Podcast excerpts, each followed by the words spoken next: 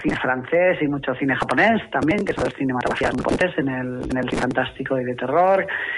A vuelta de una pausa comercial llegará el deporte con Radio Estadio hasta las 3 de la tarde. Racha León. Día descubres que tienes humedades en techos, paredes, están por todas partes. ¿Qué puedes hacer? Llama a Murprotec. Llama, al 930 1130 o entra en murprotec.es. Si con las humedades te las tienes que ver, ¿qué puedes hacer? Llama a Murprotec. 930 1130. Murprotec. Cuidando tu hogar, cuidamos de ti. Udazkenarekin batera, gripearen eta covidaren aurkako txertoa jartzeko garaia heldu da. Hirurogei urte baino gehiago badituzu edo arrisku talderen batekoa bazara, urriaren bederatzitik aurrera jar dezakezu txertoa. Hartu itzordua osakidetzaren ubegunean edo zure osasun zentroan. Osasuna delako munduko ondasuna, hartu txertoa. Osasun saia, Eusko Jaurlaritza, Euskadi auzolana.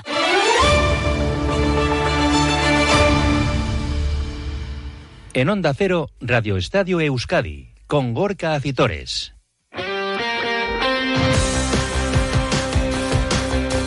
Y también con Félix Santiago los mandos técnicos. ¿Qué tal la racha León Deporte hasta las 3 en punto de la tarde en este jueves 19 de octubre en el que ha hablado el presidente de la Real Sociedad, Joaquín Aperribay, de los diferentes temas de actualidad del conjunto Churdín, como el ciberataque que del que se informó en la jornada de ayer, del nuevo acuerdo con la empresa japonesa o de un japonés en la Real como Takekubo. Enseguida le escuchamos como pasaremos revista también a la actualidad del Deportivo La Vez con las reflexiones de Rubén Duarte, a la jornada de descanso del Atlético, a la segunda división con la última hora de Eibar y de Amorebieta. También baloncesto con cita esta tarde en Euroliga, en el Bues Arena de nuevo para Basconia ante el Talguiris, también en la Eurocup femenina para el Lointe Guernica juega también en casa en Maloste ante el Montpellier o la victoria. Repasaremos ayer de Bilbao Basket en el arranque de la FIBA Europa Cup en tierras eh, polacas. Victoria para los de Llama Ponsardo. Todo esto y alguna cosa más nos llevarán hasta las 3 en punto de la tarde en este Radio Estadio Euskadi, que ya arrancamos.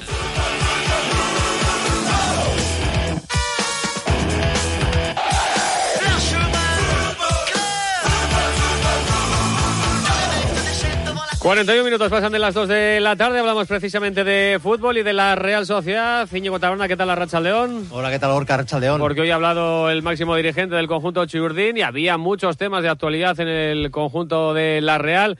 Y ha pasado revista Joaquín Aberribaya prácticamente todos, ¿no? Sí, ha comparecido el presidente de la Real para presentar el acuerdo con Yasuda Group.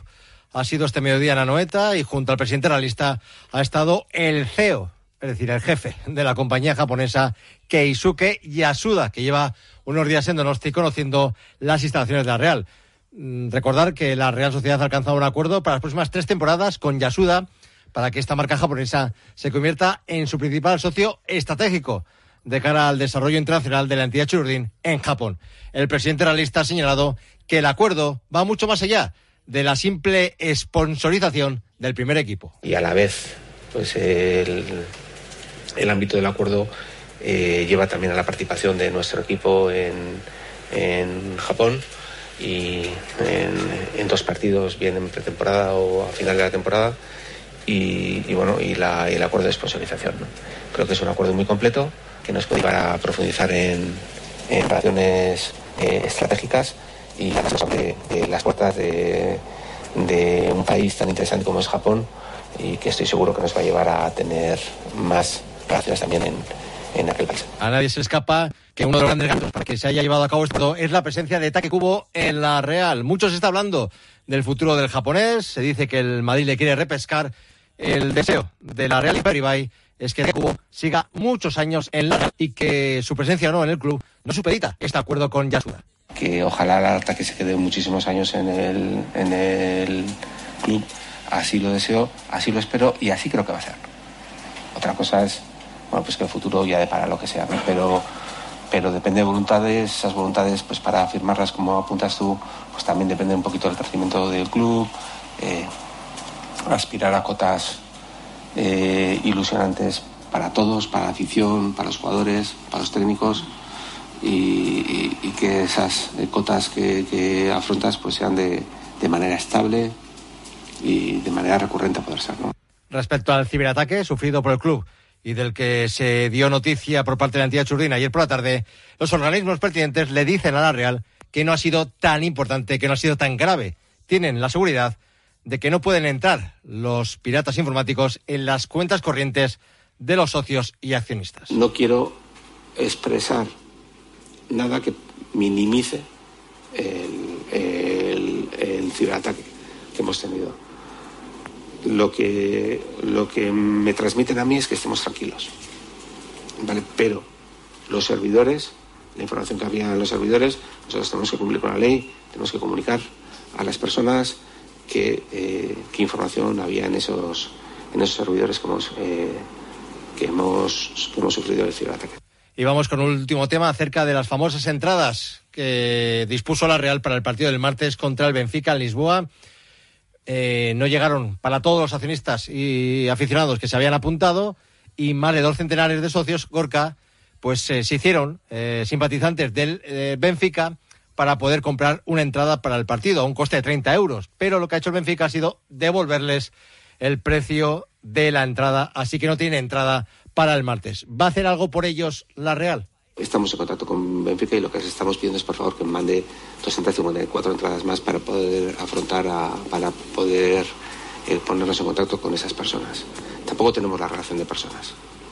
No tenemos información, no tenemos relación de personas, tenemos algunos comentarios de esas personas, pero no tenemos, no nos puede dar eh, la relación de personas del Benfica por protección de datos.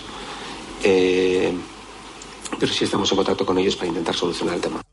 En lo puramente deportivo, Gorka, la Real ha llevado a cabo esta mañana su penúltimo entrenamiento antes del choque del sábado contra el Mallorca en Anoeta, como estaba previsto, y Manuel ha podido contar con todos los internacionales y los que también han vuelto a trabajar con el grupo, recuperados de sus molestias, han sido Mohamed Alicho y Álvaro Oriozola. Por lo tanto, las únicas bajas seguras para el sábado son las de Tierney y Andrés Silva. Recordad que tú, que Taque Cubo lidera el trofeo Duchella, donde premiamos al mejor de la Real de la temporada 45 votos para él, 37 para Remiro, 37 para Bryce Méndez. En Duche ya son especialistas en cambiar tu bañera por un plato de ducha en tan solo una jornada de trabajo. Hay que llamarles al 943 44 46 60 o visitar su página web ducheya.com. Gracias, Íñigo. Entrenamiento esta mañana de la Real Sociedad. También entrenamiento matinal para el Deportivo Alavés, que este domingo quiere volver a la senda de la victoria ante el Villarreal. Roberto Vascoya, Rachaldeón. ¿Qué tal, Gorka Rachaldeón? Y, y con esas miras está preparando el partido. Eso es, además un partido importante para ambos equipos, el submarino amarillo porque quiere no hundirse más en la clasificación, acumula cuatro jornadas sin ganar, cinco eh, jornadas eh, de forma consecutiva lleva el conjunto Babazor, una a la vez que está mostrando buenas sensaciones, pero esas sensaciones no se están traduciendo en puntos y se le ha preguntado hoy al capitán, a Rubén Duarte, si es de la misma opinión. Sí, por supuesto, está claro, pero al final es tontería hablar de ello. Los partidos estamos en la élite, los partidos son como son, que si merecimos más, que si merecimos menos, tenemos los puntos que tenemos, esa es la realidad y, y creo que el equipo está muy motivado, con una ambición tremenda. Las cosas futbolísticamente estamos contentos porque sale uno, aporta, sale otro, aporta, la gente del banquillo aporta, mm, lo vamos a conseguir mm, por parte de todos se ha mostrado muy optimista el capitán, el jugador almeriense, que se va a pelear por un puesto en el lateral izquierdo con eh, Javi López, que este año la verdad es que está disputando bastantes más minutos. Es el primer año que le estamos viendo a Rubén Duarte estar en el banquillo, pero recordamos que el eh, tinerfeño ha llegado con algunas molestias eh, físicas, tuvo que abandonar la concentración de la sub-21, así que todo parece indicar que va a ser eh, Duarte el que ocupe ese lugar en el flanco zurdo. Un Rubén Duarte que tiene claro el diagnóstico y por qué el Alavés no ha sumado más puntos. Si tú empiezas ganando un partido, eh, sobre todo nosotros que somos un equipo con un compañerismo brutal, hacemos unos esfuerzos de, de la hostia, ahí están los datos, vamos en, como un acordeón. Al final, creo que si nosotros nos ponemos delante es muy difícil mmm, que se nos escapen los puntos, así ha sido. Eh, la clave está en, en meter el gol. Eh, creo que esto va por, por estar acertado o no y estoy seguro de que no sé cuándo será, pero, pero nos sentaremos aquí, hablaremos y será, será estas primeras jornadas habrán sido una anécdota porque, porque nos entrarán los goles. Y por último se le ha preguntado por la situación de su rival de este próximo domingo, un Villarreal con cambio de entrenador en el banquillo, con tan solo ocho puntos, con nerviosismo evidentemente allí porque es un equipo que mira siempre a Europa y se le ha preguntado a Duarte si es un buen momento para visitar la cerámica. Bueno, al final nunca se sabe si es un buen momento, mal momento. Venimos de un parón donde, donde imagino que todos los equipos hemos trabajado las cosas que más nos, nos, está costando en este, en este inicio de liga. Y es verdad que el Villarreal no ha empezado bien, tienen un, un equipazo con jugadores de, de, un nivel brutal, pero, pero en cuanto no estemos a nuestro nivel, nos despistemos, no defendamos bien, no vayamos con agresividad, nos van a pintar la cara.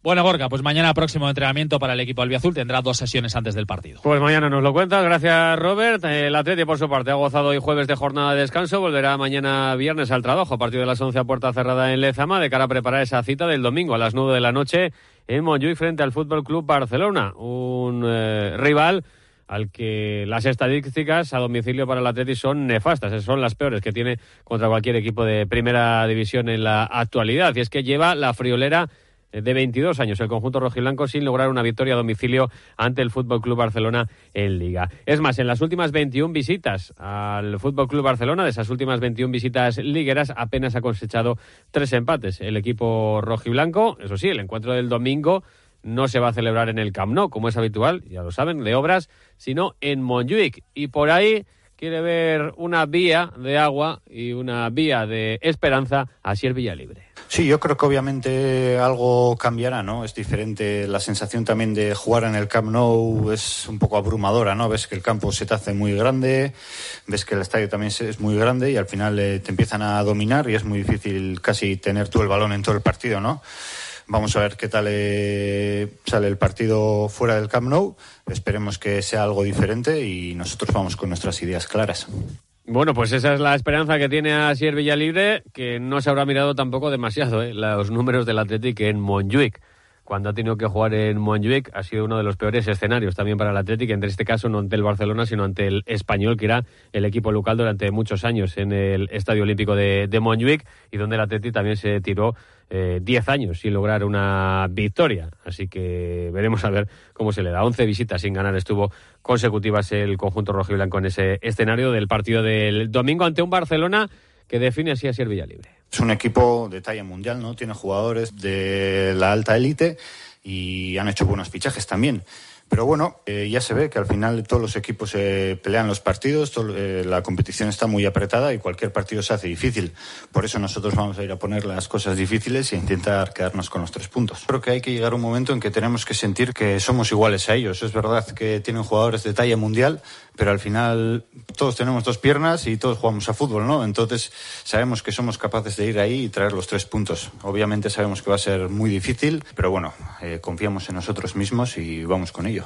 Pues para ello trabajará el equipo mañana en la vuelta al trabajo, como decimos, a las 11 a puerta cerrada en Lezama. Muy pendiente Ernesto Valverde de la situación de Miquel Vesga y Nico Williams. Ya les contábamos ayer que entrenaban con el grupo. Veremos a ver si pueden volver o no a la convocatoria, que sí parece que va a volver es Íñigo Ruiz de Galarreta. También pero uno Lascoain se le espera que entre en la lista de convocados, de la que no va a ser partícipe, evidentemente, Geray, que hoy va a ser dado de alta después de su intervención en la tarde de ayer de ese aductor largo de la pierna derecha que le va a tener más de dos meses apartado de los terrenos de juego y pendientes. Veremos a ver si mañana está o no en Lezama Iñaki Williams, después de que jugara 75 minutos en la madrugada de el eh, martes al miércoles en el amistoso, que su selección perdió por 4 a 0 frente a Estados Unidos, el viaje de vuelta, el jet lag, el, el, el cansancio de esos 75 minutos todo hace indicar que Iñaki Williams tendrá que acusarlo y que quizá no pueda ser titular el domingo ante el Fútbol Club Barcelona. Hasta aquí lo, el fútbol de primera. Hablamos también de nuestros equipos de segunda división,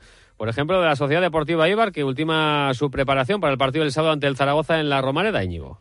Un partido Gorka que será la prueba del algodón ¿eh? para el conjunto armero que buscará una victoria que le consolide en los puestos de playoff y de paso le permita acercarse a las plazas de ascenso directo. Recordar que tras la disputa de las cinco primeras jornadas de liga, el conjunto armero era colista con tan solo tres puntos, pero una racha de seis partidos seguidos sin perder, con cinco victorias y un empate, le ha servido a los de Joseba Echeverría, les ha servido para alcanzar esa sexta plaza eh, plaza que mejorarían si consiguen ganar al Zaragoza, que es el quinto clasificado. En lo puramente deportivo, es probable que Cristian siga siendo baja por tercera jornada consecutiva por unas molestias musculares en el muslo derecho. Por lo tanto, Río Reina ocuparía la demarcación de lateral izquierdo, como ha ocurrido en las últimas jornadas. Mañana saldremos de dudas, una vez que José Echeverría ofrezca la convocatoria para el encuentro. También será mañana, Gorka, cuando el del Goibar ofrezca la habitual rueda de prensa previa al partido del sábado. También mañana hablará Aritz el técnico de la Sociedad Deportiva Moribeta. Lo hará en este caso por la tarde porque el equipo se va a entrenar a las cuatro y media. Un equipo que ha entrenado esta mañana preparando ese duelo del sábado a las cuatro y cuarto en Lezama ante el Oviedo, donde tratarán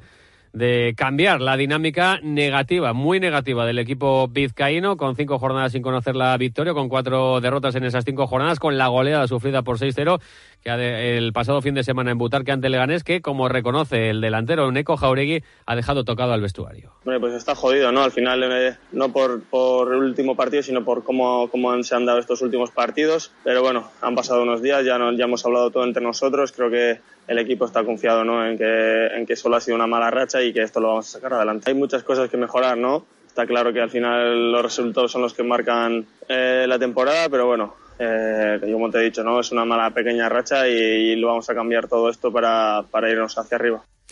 El, el, equipo de Aris Mújica pendientes todavía ¿eh? de jugadores como Carbone Lechete y Jorge Mier, que siguen sin poder ejercitarse con el resto de sus compañeros y apuntan de nuevo a bajas en el encuentro del sábado en Lezama. Más fútbol, en este caso femenino, eh, porque ya saben que tenemos derby el domingo en Lezama a las 12 entre el Atlético y la Real. La capitana de la Real Sociedad, precisamente Nerea Izaguirre, ha reconocido que va a ser un partido especial y este año quizá un poquito más todavía por la cantidad de jugadoras realistas que militan en el Atlético. Creo que es un partido especial, pero una vez que te pones en el campo ya no piensas en más. Es un partido que tienes que disputar los balones igual igual, te tienes que pegar con todas igual igual. Sabemos que hay ese sentimiento, ¿no? Y es cosa de, de nervios más que de piernas. Entonces al final creo que tenemos que saber gestionarlo. Eh, creo que el equipo ya tiene esa veteranía de, jugar más derbis y bueno, esperemos ganar y sumar los tres puntos. Bueno, creo que es el año que más ex de la Real están en el Atleti, ¿no? Eh, creo que va a ser un partido especial para ellas. Al final muchas de ellas han, han estado muchos años en el club, han sido jugadoras históricas y lo serán siempre, han sumado muchísimo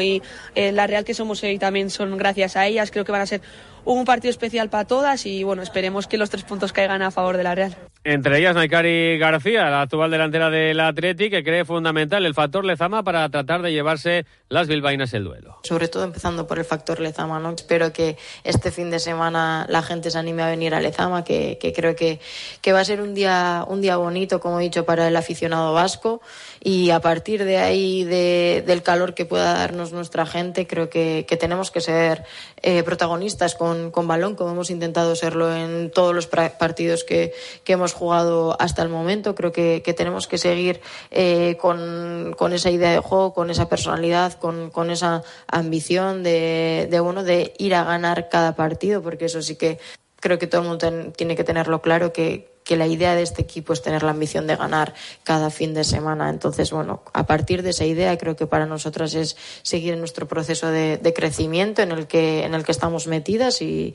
y bueno, como digo, tener, tener personalidad para, para poder hacer nuestro juego.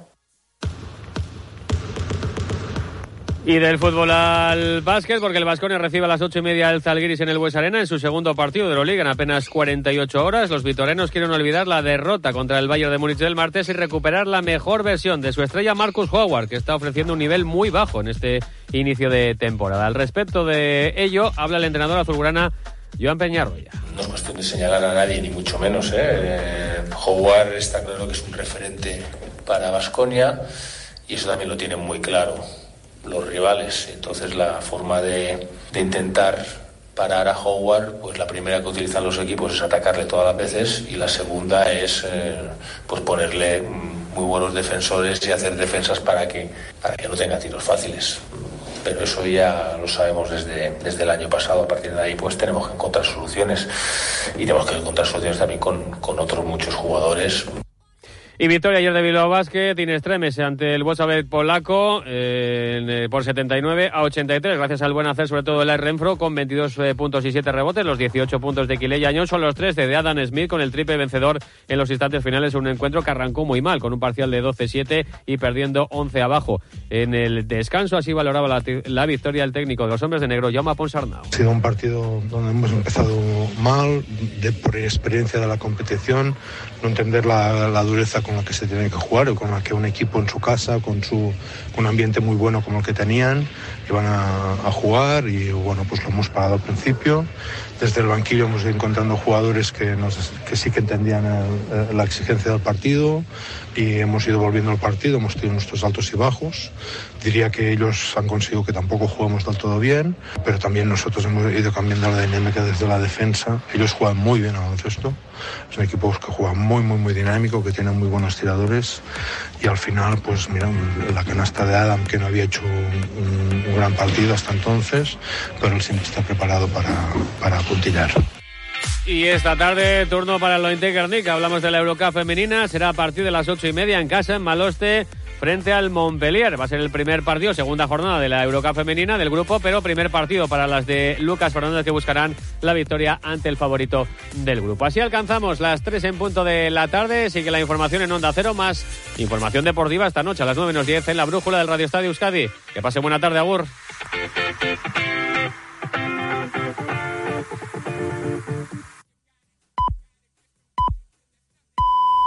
Son las 3 de la tarde y las 2 en Canarias.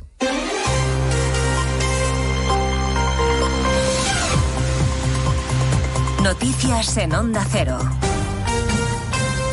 Buenas tardes, les resumimos en tres minutos la actualidad de esta mañana que les venimos contando desde las dos en Noticias Mediodía, empezando en el Senado, donde el presidente de la Generalitat, Per Aragonés, ha empezado a hablar en la tribuna a las 11 de la mañana y se ha marchado a las once y cuarto. Intervención relámpago para decir que la amnistía solo es el punto de partida y que el destino es el referéndum. No se ha quedado Aragonés, como anunció, a escuchar la intervención del resto de presidentes autonómicos. Ha cumplido su palabra. Todos del Partido Popular, los presidentes autonómicos que estaban en la sala, porque los de las comunidades del Partido Socialista no han ido a esa comisión del Senado en la que tampoco ha habido representantes del Gobierno. Una de las últimas en intervenir ha sido la presidenta madrileña, Díaz Ayuso. No dialogan, se ríen de todos nosotros y ya está bien. ¿Qué más tiene que pasar para que los socialistas de bien entiendan que España y la convivencia están en juego?